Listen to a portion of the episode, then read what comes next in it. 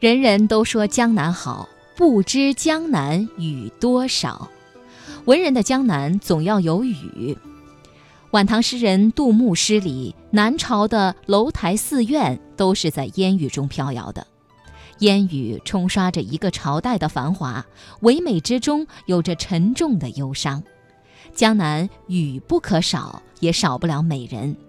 似乎美人从来只和在雨巷中走，借了纸伞和青石板路的衬托，才更见得妩媚。纸伞挡住了俗人看尽美人的愿想，路河之间悄然拨动着人的想象。雨中一把纸伞是美人半遮半掩的琵琶，青石板路是美女走秀的舞台，多多少少落了一些雨，美人小巷，这就这样点缀了江南。每一个文人的笔下提到江南没有雨，总是有些干涩的。后人写江南的雨多是清灵的。韦庄喜欢画船听雨。他的词《菩萨蛮》，人人尽说江南好，给喜爱江南的文人们留下了深刻的印象。那么接下来，我们来听一听播音艺术家方明的朗读和对《菩萨蛮》，人人尽说江南好的赏析。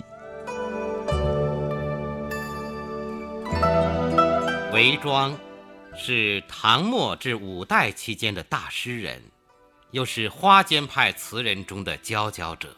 人们习惯上把他与当时另一位重要作家温庭筠相提并论，号称“温韦”。人人尽说江南好，游人只合江南老。春水碧于天，画船听雨眠。炉边人似月，皓腕凝霜雪。未老莫还乡，还乡须断肠。很清楚，这一首写的是江南春天的旖旎风光。人人尽说江南好，这里的人人，指古往今来的无数个人。确实，有哪一个到过江南，特别是领略过江南春色的人，会否认这一点呢？中唐时代的白居易就曾经写过著名的小令《忆江南》：“江南好，风景旧曾谙。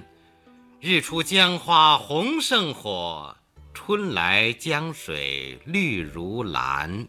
能不忆江南？”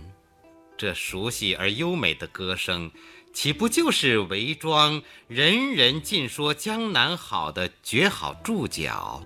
既然如此，来到江南的人滋生出在此长期居留、永远不再离开的念头，发出“游人只合江南老”的感慨，也就很自然了。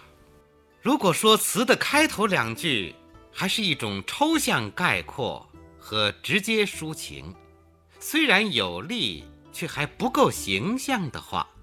那么接下来的两幅画面就令人有仿佛如见的效果了。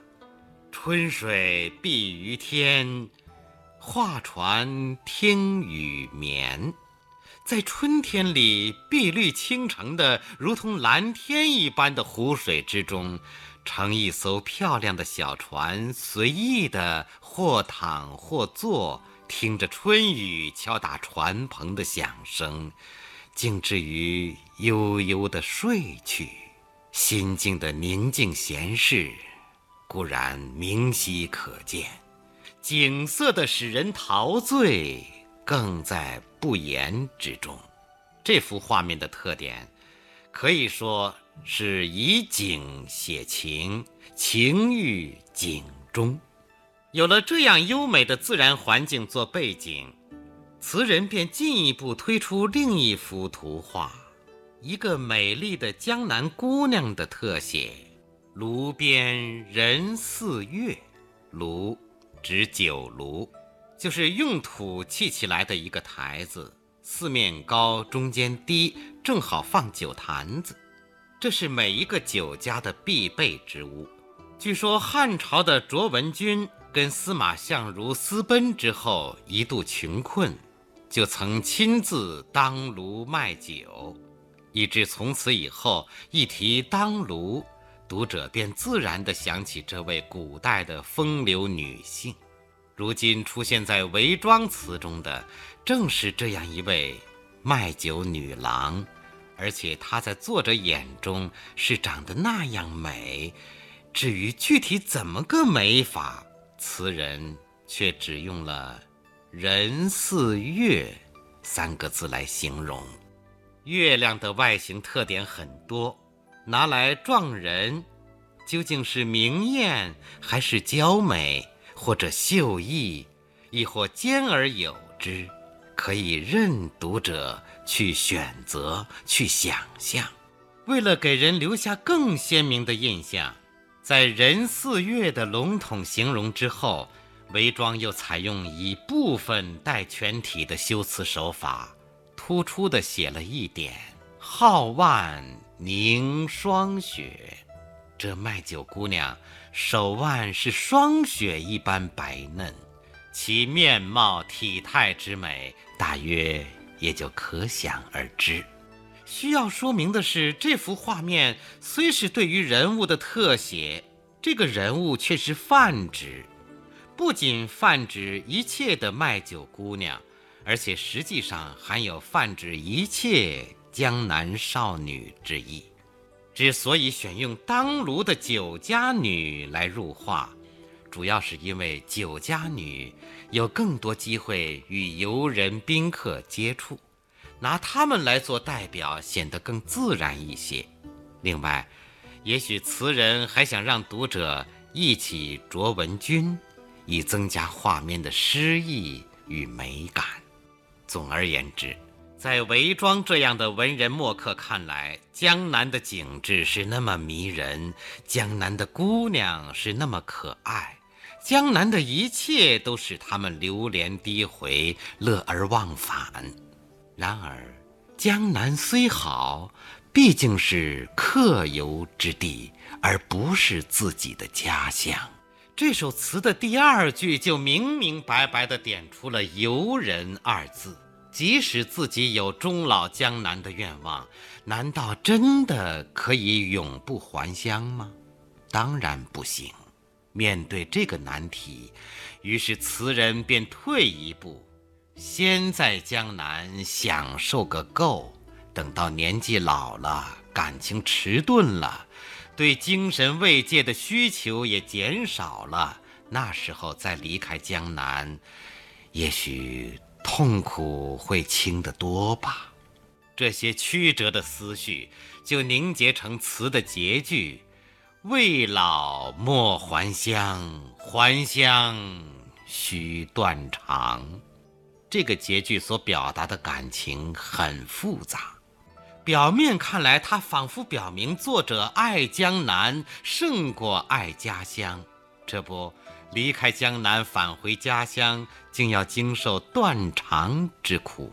可是我们须知，这两句话，正是作者认为自己必须还乡，终究有一天要还乡，甚至时时刻刻都在思念着家乡的前提之下才提出来的。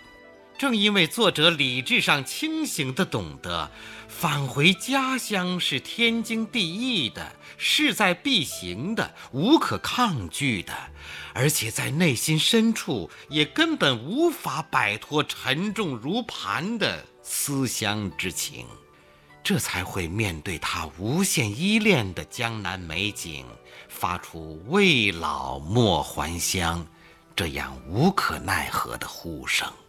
人的感情，往往就是这样复杂，这样充满矛盾。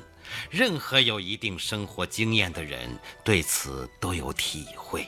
词人比我们高明的地方，就在于他能够只用十个普普通通的字眼儿，就把这些难言的体验表达出来，并且做到了像俞平伯先生评价的那样：清丽婉畅。真天生好言语，为人人所共见。我们不能不佩服他的艺术手腕。人人尽说江南好，游人只合江南老。